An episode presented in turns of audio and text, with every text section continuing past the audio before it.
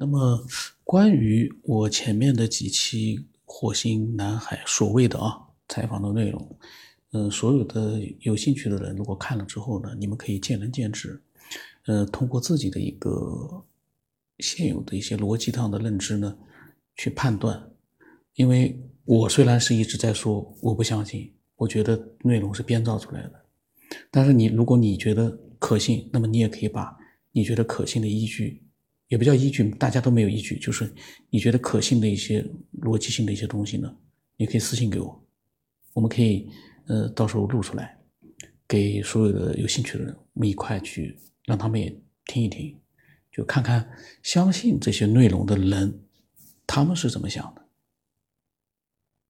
那么当时那个采访的人，他说呢不敢相信他说的一切。但是能感觉到他的灵魂已经泪流满面了。他说：“这是为什么呢？”他的灵魂已经泪流满面了。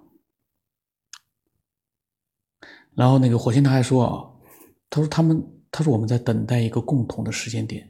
现在地球从两千年新年开始就被加速调整过了。以前地球二十四小时一天，现在被调整成一秒就过去了。整体的时空场物质都在改变，人类在地球上感知不到而已。”只能将来回过头才能看明白，这个就玄乎了。他说，两千年之后，地球的时间原来二十四小时一天，现在其实被调成了一秒就过去了。那也就是说，三百六十五秒的话，等于说六分钟就是一年，六十分钟就是十年，也就是说。一个小时相当于是十年，或者说地球上过了十年，其实只过了十年，呃，一分钟，不可思议啊！然后那个采访的人说：“他说那些借用外力获得的特异功能，比如说宇宙语言、作画、发功什么的，是怎么回事？”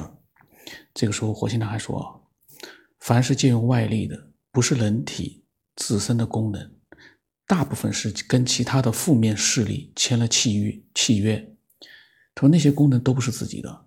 他说可能你知道，也可能你不知道，在小分子空间特别多，比如说宇宙语。他说他们曾经去过那里，那是非常昏暗的空间。”里面到处都是各种动物，而且是同类的亲属关系。他们通过在你身边控制你说出的宇宙语，可以使人的疾病或者事情得到好转与微观的改变，但都是契约关系。一个人类文明历史是否衰败，可以先从文化层面就可以获得。很多文艺画家放弃了自己的意识，在非自我控制意识下作画。大部分都是在负面的势力，就跟你签订契约，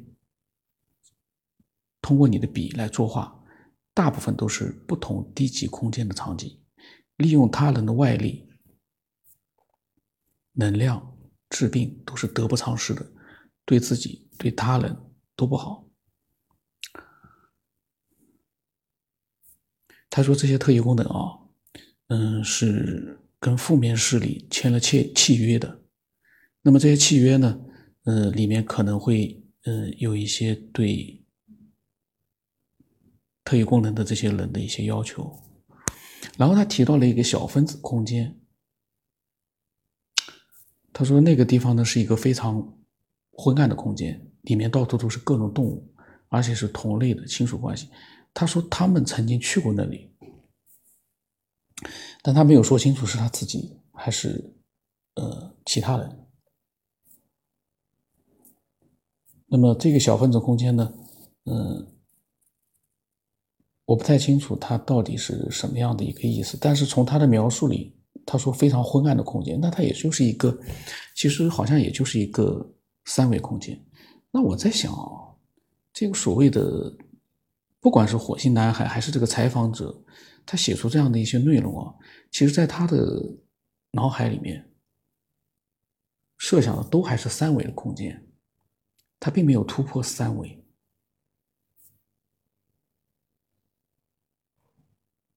其实这个本身就是一个最大的疑点，因为更高的文明，我们其实很多人我们都觉得他们不是三维，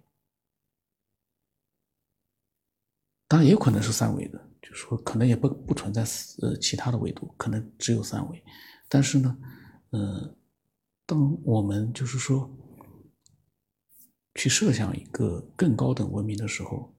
我们目前的所我们所在的这个三维的这个世界，包括宇宙，呃，地球之外的空间，目前没有发现三维的其他的高等文明，所以呢，才会设想那不是在三维的空间。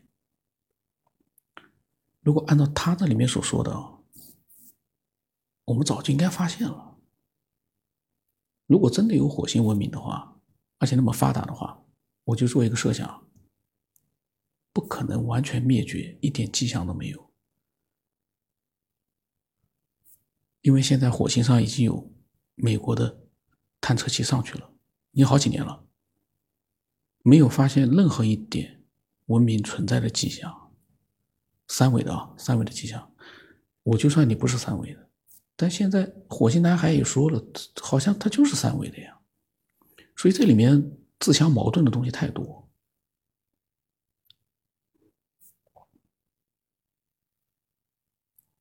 我不知道有没有人也跟我一样，呃，这样的去思索。因为我是临时看了，我临时思索，我是这样的想的，就是说，这样一个空间的维度，可能就是他这篇采访的漏洞之一。